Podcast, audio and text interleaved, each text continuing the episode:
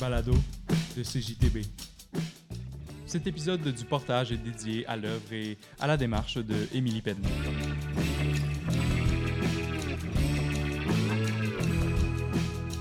Le portage. Le portage. Le portage.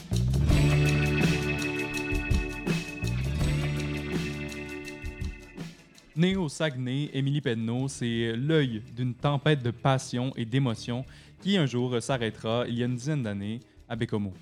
Je suis bien intense, qu'elle me dit, et c'est vrai depuis les débuts de sa carrière artistique. Passionnée depuis toujours du patrimoine immatériel, c'est à Bécomo qu'elle trouve son créneau, qu'elle assume pleinement son métier d'artiste et s'œuvre à faire taire ses remises en question. Arrivée à Bécomo, je me suis dit euh, fudge tout, me répète-t-elle. Et depuis, l'artiste multidisciplinaire s'exprime en sensibilité, son quotidien de mère et sa vision du patrimoine culturel de la Côte-Nord sous une multitude de formes. C'est le portage qui commence avec Émilie Penneau.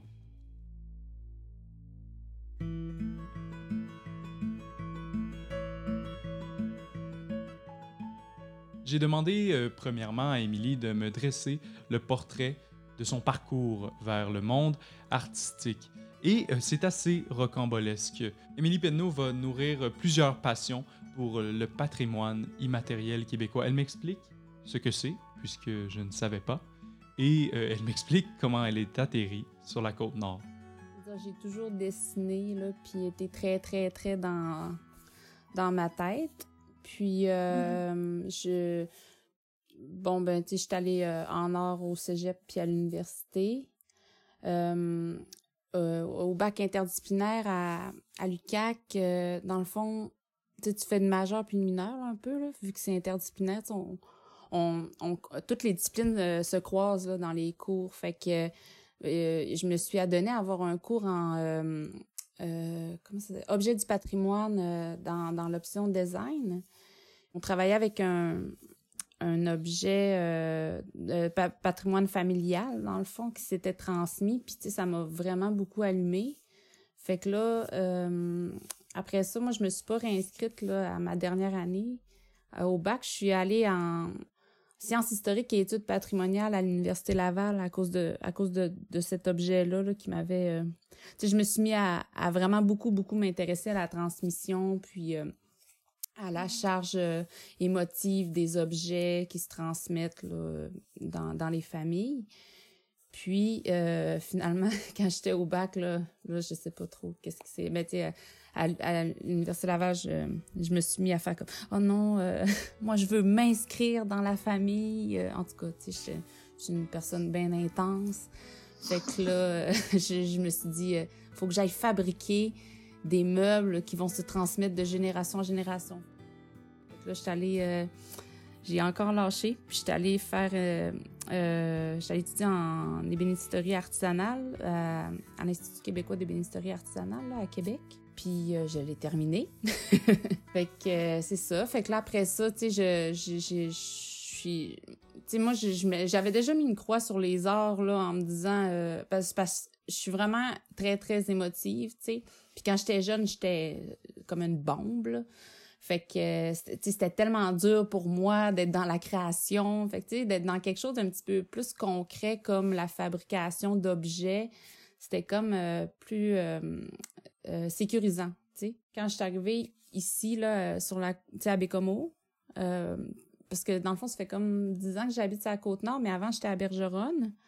Puis là quand je suis arrivée à Bécomo, j'ai rencontré le collectif de la dérive, puis c'est ça, je, je, me suis comme mis à juste me dire euh, fuck tout, euh, tu sais, fais ce que t'as à faire puis c'est c'est tout. Fait que genre j'ai dessiné, j'ai écrit puis j'ai arrêté comme de me prendre la tête avec euh, les rôles là, tu sais euh, tu sais les métiers, qu'est-ce que t'es dans la vie, tu sais, puis j'ai juste fait ce que j'avais à faire. Fait que c'est un peu c'est un peu ça là, comme ça que ça s'est fait là. Émilie touche à à peu près tous les domaines artistiques. Elle fait du dessin, de la photo, elle fait du graphisme, elle fait de la vidéo, elle fait de l'animation également. Elle m'explique comment le médium, bien souvent, s'impose au propos et comment elle a besoin de jouer avec toutes ces pratiques artistiques-là. Oui, ben, tu sais, dans le fond, moi, je me je me suis toujours. euh, je- écoute, c'est sûrement quelqu'un qui a dit ça quelque part, que, mais je me rappelle plus qui, euh, que le, le médium s'impose aux propos. Moi, ça m'est rentré dans la tête, là. Tu sais, euh, je veux dire, je, je, je vois pas comment illustrer euh, euh, quelque chose de drôle avec mes petits dessins fluffy de, de, de, d'aquarelle puis de crayon de plomb. Tu comprends? Fait que pour moi, c'est juste... puis en même temps, je suis passée par diverses phases, là. Il y a eu un bout de temps où j'étais bien, bien gros dans, dans les... les la vitre, puis les boîtes, puis la peinture, puis tu sais, les trucs un peu plus gros. Puis, euh, fait que tu sais, je- pense que c'est, oui, par phase, mais aussi par, euh, par euh, tout dépendant de, de ce à quoi, ce dont je, je veux parler. Puis, tu sais, je fais bien, bien confiance à mon instinct matériel, là, tu sais, à mes mains, là. euh, fait que c'est un peu comme ça que ça s'est fait, là. Puis, tu sais, mon parcours qui est pas euh, droit, là, tu sais, je parle dans mes études, mais aussi dans mes toutes sortes d'emplois, là, tu sais, j'ai fait beaucoup de trucs euh, toujours reliés au visuel, puis à la démarche euh, pour laquelle je, je, je, je travaille, là, mais Ouais. quand même toujours très différent, a fait que à donné, tu sais, j'ai- je suis comme devenue un petit peu polyvalente. Tu sais, je suis pas excellente dans rien, mais je suis un petit peu bonne dans tout, là. Un petit peu bonne dans tout, c'est mieux que d'être bonne à rien. Mais en fait, Émilie Penneau a énormément de talent et elle m'explique comment sa démarche a changé. Très intense dans la vie et très intense dans son art, elle m'explique comment sa pratique a changé, comment cette intensité était peut-être un petit peu too much des fois. Tu sais, je te disais, j'étais bien intense avant. tu j'étais comme dans les gros trucs, puis j'étais pas bien là-dedans, mais c'est comme si je... C'est comme si je savais pas que je pouvais euh, faire mes, mes petits trucs. euh, tu sais, je me voyais comme, bon, ben, tu sais, tes, tes petits dessins, puis tes petits zines, puis tes petites choses à toi, ben, tu sais, je veux dire, il y a personne qui en veut. Fait que, tu sais, si tu veux rentrer dans le milieu, puis aller dans, tu sais, faut que tu, faut que tu, tu ailles en grandeur, tu sais. Puis à un moment donné, tu sais, quand, quand je te dis, euh, quand je suis arrivée à Bécomo, puis j'ai comme dit fuck tout, puis juste fait tes shit, ben tu sais, c'est c'est ça là qui s'est passé dans le fond, c'est que j'ai j'ai arrêté de me prendre la tête, puis tu sais moi ce que j'aime c'est c'est genre dessiner puis écrire puis genre tâter le papier puis tout, ben tu sais c'est ça que je fais, puis puis finalement finalement ça ça marche là, tu sais. Après avoir euh, délaissé ses préconceptions et avoir dit fudge tout, Émilie Pedneau fait de l'art qui est extrêmement près d'elle, un art qui est sensible, un art qui lui permet de s'exprimer librement. Oui, je m'expose, euh, mais parce que je je vois pas comment je pourrais parler de de trucs que je connais pas. Tu sais, je veux dire, j'ai beaucoup d'empathie, puis je suis capable de me mettre beaucoup à la place des autres, mais tu sais, euh, j'ai j'ai une certaine limite. Puis en même temps, tu sais, parler de ses propres trucs, tu sais, on, je veux dire, on, on, on est toutes seules chez nous de notre bord. Puis là, à un moment donné, tu fais comme, ah, OK, non, finalement, on est toutes pareilles, tu sais, jusqu'à temps que quelqu'un le dise. Ma façon de travailler, bon, je te le disais tantôt, elle est très, très instinctive dans le sens où, euh, tu sais, souvent, je vais trouver le fil conducteur après avoir travaillé comme toute la journée sur la même, le même truc, dans le même état d'esprit. Puis, sais, veux, veux pas, j'analyse beaucoup le, contexte de ce que j'ai fait pour après ça, bon, euh, euh, filer mes trucs ensemble. Puis, euh, ben, tu sais, les, les dessins sensibles, tu sais, je me suis déjà fait critiquer pour ça, là. Quelqu'un m'avait dit, euh, ah, moi, les dessins pas finis, là. Les dessins finis, pas finis. tu vois, quand, quand je m'étais fait dire ça, ben, tu sais, ça. Je me- je m'étais dit, ah, c'est vrai, tu sais, ça n'a pas, ça a pas de bon sens, tu sais. Mais, mais, mais là, maintenant, je fais juste, je- je- j'essaie vraiment de respecter euh, ma façon de, de voir les proportions, puis ma façon, je veux dire, pour moi, la- la- l'organisation de l'espace, puis quand je dis l'espace, ben ma feuille, ben pour moi, c'est quand même quelque chose de très, très logique, puis je veux dire, si je vois que le jaune, il se dose à un centimètre carré dans tout ce bleu, ben c'est ça, puis c'est tout, puis je me fais confiance, là, Je- j'essaye de respecter ce que, ce que je sens euh, par rapport à ce que je vois, là. Je lui ai ensuite demandé qu'est-ce qui l'inspirait du territoire? L'art d'Émilie Pedneau est fondamentalement nord-côtier, mais en fait, pour elle, la Côte-Nord, c'est plutôt un état d'esprit. Dans le fond, euh, la côte nord, c'est plus un état d'esprit que ça m'apporte. Moi, c'est la transmission là, que je travaille toujours. Euh, puis c'est pour ça, là, les objets, là, tu sais, dans le fond, l'histoire que Ouais. l'objet porte. Puis C'est ça, c'est cette transmission qui habite, qui transcende l'art de Émilie Pedneau. Elle nous explique c'est quoi ça, la transmission, et c'est quoi le fameux patrimoine immatériel? la transmission, pour moi, c'est, tu sais, moi, mon point, mon, mon- ma façon de travailler, c'est la transmission, c'est le, le patrimoine immatériel. C'est, tu sais, c'est, c'est, le- c'est ce que tu as fait avec l'objet. C'est pas l'objet en tant que tel, mais l'objet porte un peu euh, la- la- l'action, tu sais, là. Fait que c'est, c'est comme ça que je travaille. Puis je te, je te dirais que sur la Côte-Nord, ça a été difficile au début de, de, de, de me donner le droit d'avoir, en- d'avoir cette démarche-là, alors que je viens pas d'ici, tu sais. Je, je veux dire, j'ai pas de de- d'histoire reliée per- d'histoire personnelle de mon enfance sur la côte nord tu sais j'ai pas ça moi mais Ouais. euh, mais tu sais il a fallu que je me je me donne le droit un peu de dire que premièrement que je suis nord côtière puis euh, à partir du moment où que je me suis donné ce droit là ben j'ai comme vraiment plus absorbé la côte nord dans ma pratique puis euh, ça m'a porté plus loin cette année euh, j'arrête pas de me dire tout le temps OK, tu sais, à Côte-Nord, j'ai plus de temps, j'ai plus de temps. J'ai- tout le temps ça dans la tête qu'ici, j'ai plus de temps. Mais tu sais, dans le fond, je me rends compte que, tu sais, la transmission, pourquoi ça m'intéresse autant, c'est parce que, tu sais, dans le fond, ma peur, c'est la disparition. Puis pourquoi tu as plus de temps sur la Côte-Nord, c'est parce que tu as plus d'espace. Tu sais, ça, dans le fond, la, la Côte-Nord, c'est- c'est juste que... C'est pas tant les paysages qui m'intéressent, c'est plus le fait que la Côte-Nord, pour moi, c'est un lieu d'accueil. Pour moi, c'est la place qui m'a ben là, pas sauvée là c'est pas ça que je veux dire mais tu sais pour moi c'est très très très très important là je veux dire c'est pas euh, Mhm. Fait que tu sais c'est c'est plus ça c'est que j'ai un j'ai un grand grand respect aussi pour euh, tu sais pour pour tu sais la grandeur du territoire les gens qui choisissent tu sais d'aller s'établir euh, tu sais puis- ou, ou qui sont nés là puis qui choisissent de rester tu sais je veux dire on tu sais moi je suis à Bécomo là il y a rien là là tu sais je veux dire la basse côte nord là sont loin là tu sais mais je veux dire euh, en même temps on se crée on se crée une maison euh, euh, où on est bien. Émilie a dans tout ce qu'elle fait une signature particulière. Et elle me parle de comment est-ce qu'elle a développé cette esthétique-là. Ses dessins au crayon de plomb qu'elle dit pas fini, eh ben, ça vient pas de nulle part. Ouais, mais dans le fond, c'est que j'ai commencé à. Tu sais, avant, je travaillais pas comme ça. Tu sais, me- mes, mes coups, mes, mes traces là, de, de, de- du trait que j'ai effacé, qui sont encore Mhm. apparentes, ben, tu sais, avant, ça m'aurait vraiment gossé. Tu sais, puis Ouais. j'étais bien stiff, puis justement, mon travail avançait pas.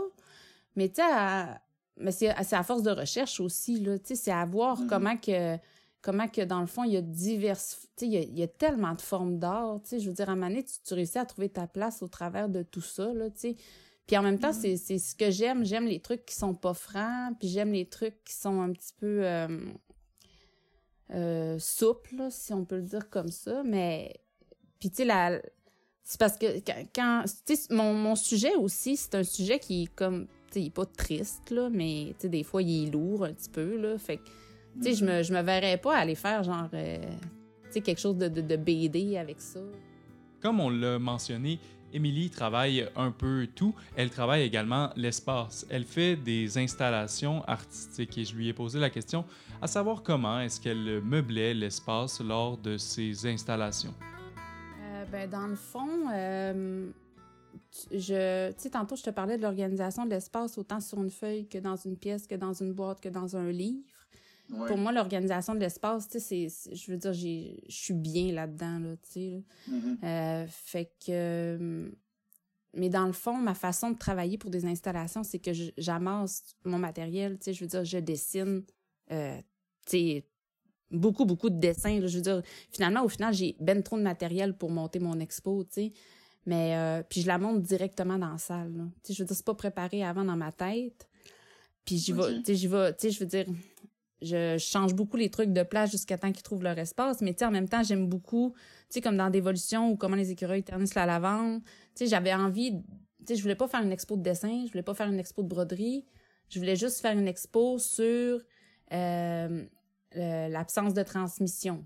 Fait que là, dans le fond, j'ai amassé du matériel comme ça. Je veux dire, j'ai j'ai ramassé des images euh, euh, de, de caméras, tu sais, d'inconnus, puis, tu sais, je me suis fait un montage avec ça, puis, tu sais, euh, mm-hmm. je veux dire, j'ai ramassé des objets, mais, tu sais, il y a comme le trois quarts des objets que j'ai ramassés qui n'étaient pas dans l'expo, là, tu sais, je suis vraiment allée...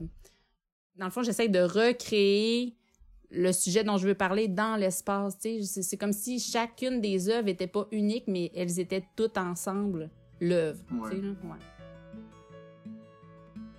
Comme d'évolution, j'avais déjà fait un gros travail d'écriture autour de ça avant. Ouais. Fait que mhm. c'est sûr que dans le fond, c'était pas c'était pas directement les trucs qu'il y avait dans le zine, même pas mm tout, mais tu sais, veux, veux pas, l'idée générale du zine, c'était l'idée générale de la salle d'expo, tu sais. Fait que, tu sais, mon travail de recherche, il est fait avant, là, mm.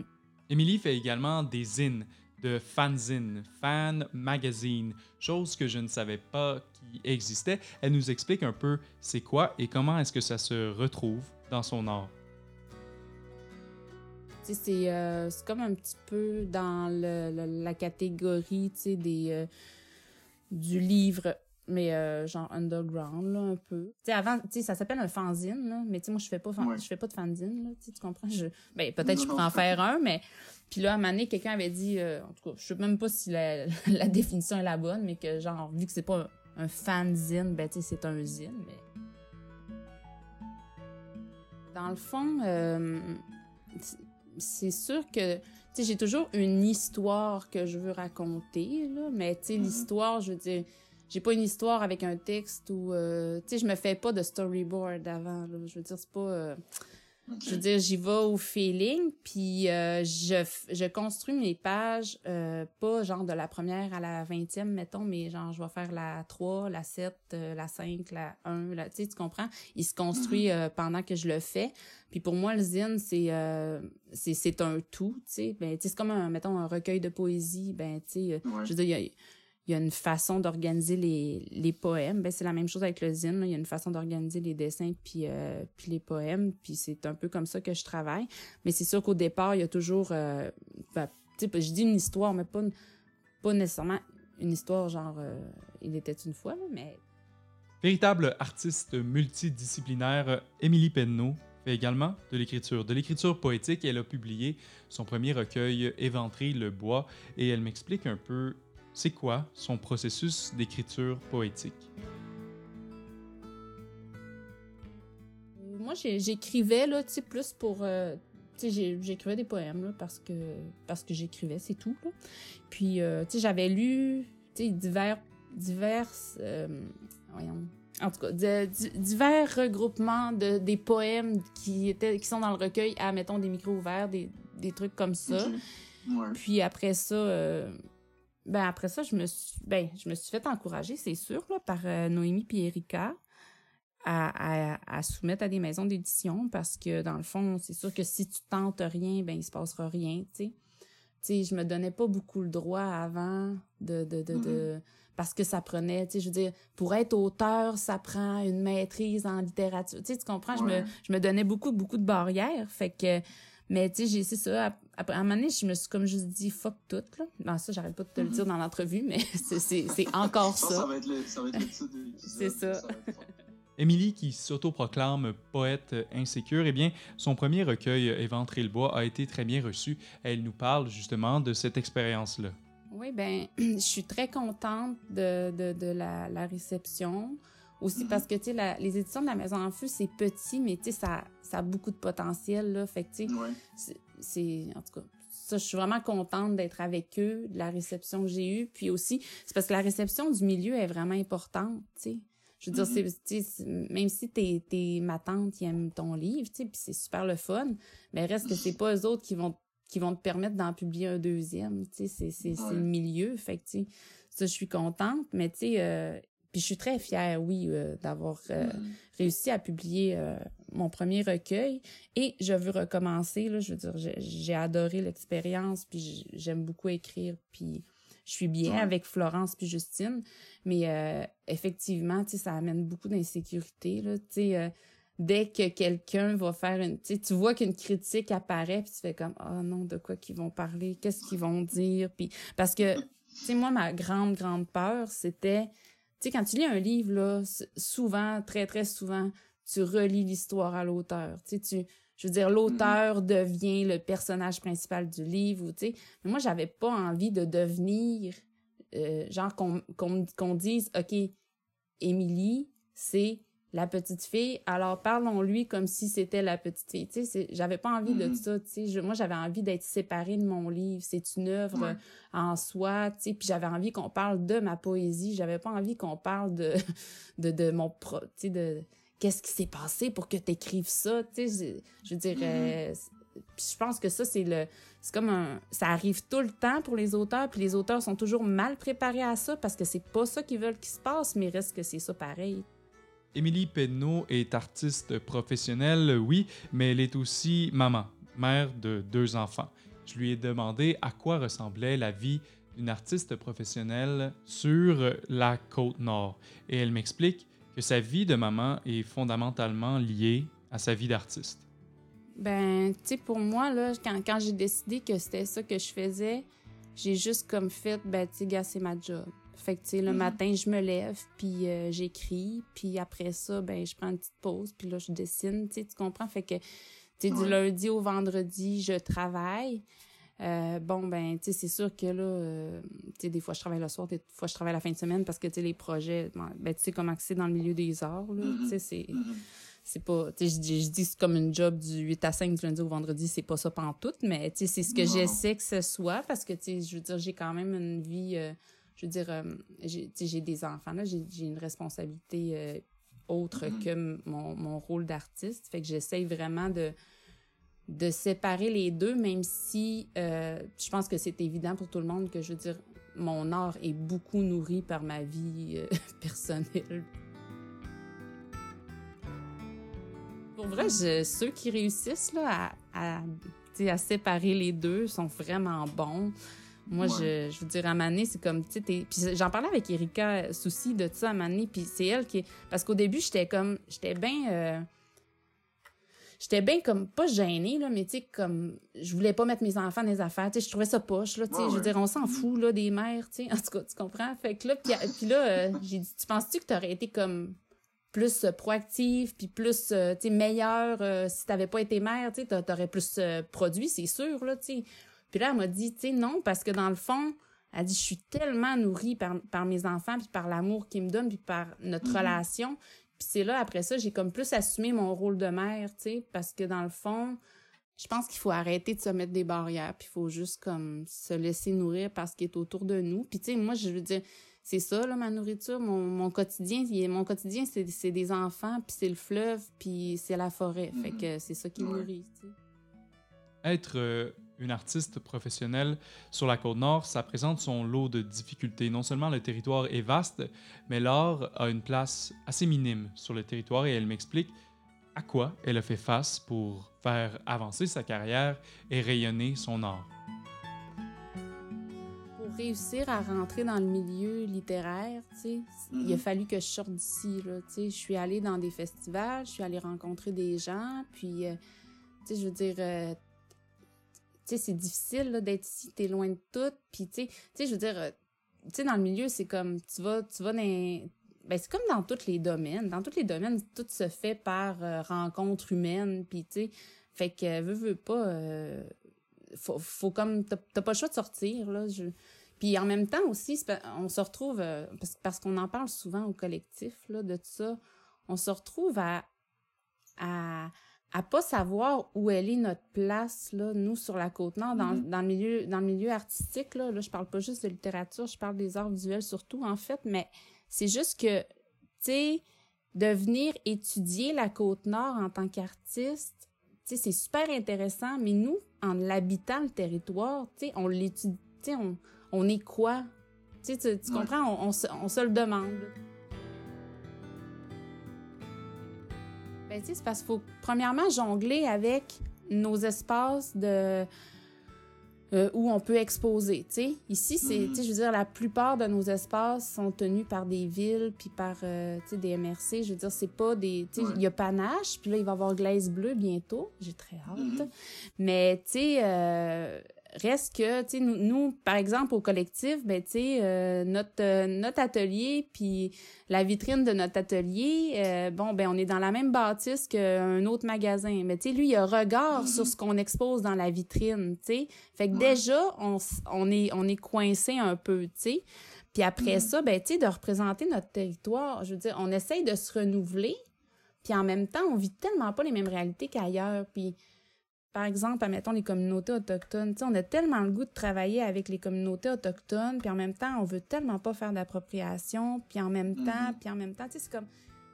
Ensuite, je lui ai demandé, comme je le demande à plusieurs artistes, de se projeter dans le futur, de me parler de leurs projets en cours, de leurs projets futurs, de ce qu'ils voudraient faire sur la Côte-Nord, ce qu'ils voudraient découvrir. Je suis bien intéressée par Elmer Song parce que c'est comme c'est disparu, tu sais, la même chose comme mm-hmm. Gagnon, mais là on parlait de la base, fait que mm-hmm. mais tu sais c'est sûr que c'est des places qui m'intéressent puis euh, tu sais j'aimerais ça les explorer, mais je veux pas les explorer euh, tu sais je veux pas comme à tout prix, je veux faire un voyage en Basse-Côte-Nord, alors je vais me créer. Tu sais, c'est juste, j'aimerais vraiment ça, aller tâter le pouls de ça, de cette disparition-là, de, de la peur de disparaître, puis tout ça, tu sais, qui mm-hmm. fonctionne avec ma démarche. Euh, puis, euh, ben, tu sais, euh, pour, pour ce qui est des, des, des médiums, mais tu sais, là, mon projet, mon projet là, de, du CAC, là, qui a été accepté cette année, que, que je, vais, je vais dans les Monts-Grou. Puis c'est un projet, c'est un projet photographique. ben, tu sais, je, j'ai jamais vraiment pensé que j'allais faire de la photo là pour vrai c'était pas j'ai jamais trouvé que j'étais vraiment bonne en photo ou whatever mais tu sais, je veux dire, là, c'est parce que je, suis plus en photo expérimentale. C'est comme des... Euh, c'est de la solographie que je fais. Puis, tu sais, j'ai vraiment du fun là-dedans parce que j'ai pas de contrôle. Puis c'est insécurisant. Fait que c'est excitant. je sais pas. Ah oui, mhm, la solographie. Non, en fait, j'ai demandé à Émilie de m'expliquer ce qu'était la solographie et en quoi consistait la démarche de son tout nouveau projet. C'est un peu le même principe qu'un sténopé. C'est, c'est comme une, canette que tu mets sur un arbre, mettons, puis là, tu le laisses là pendant des mois, puis là, ça inscrit la trajectoire du soleil, tu Fait que là, dans le fond, j'ai ce projet-là dans les Monts Grou. Bon, ben, j'étais supposée aller installer mes canettes en janvier, mais il n'y a pas assez de neige. Là. Pour vrai, c'est un calvaire cette année. Tu sais, mon ami a fait un projet sur les glaces, puis il n'y a pas de glace. C'est vraiment tannant. en tout cas. Mais... Euh, euh, ouais, fait que ça, la photo, j'ai. Mais tu pour vrai, là, je veux dire, je suis vraiment bien dans le livre. Fait que, tu sais, je veux dire, je veux dessiner, je veux écrire, je veux faire de la photo, mais reste que, tu sais, le livre, c'est comme j'aime vraiment ça.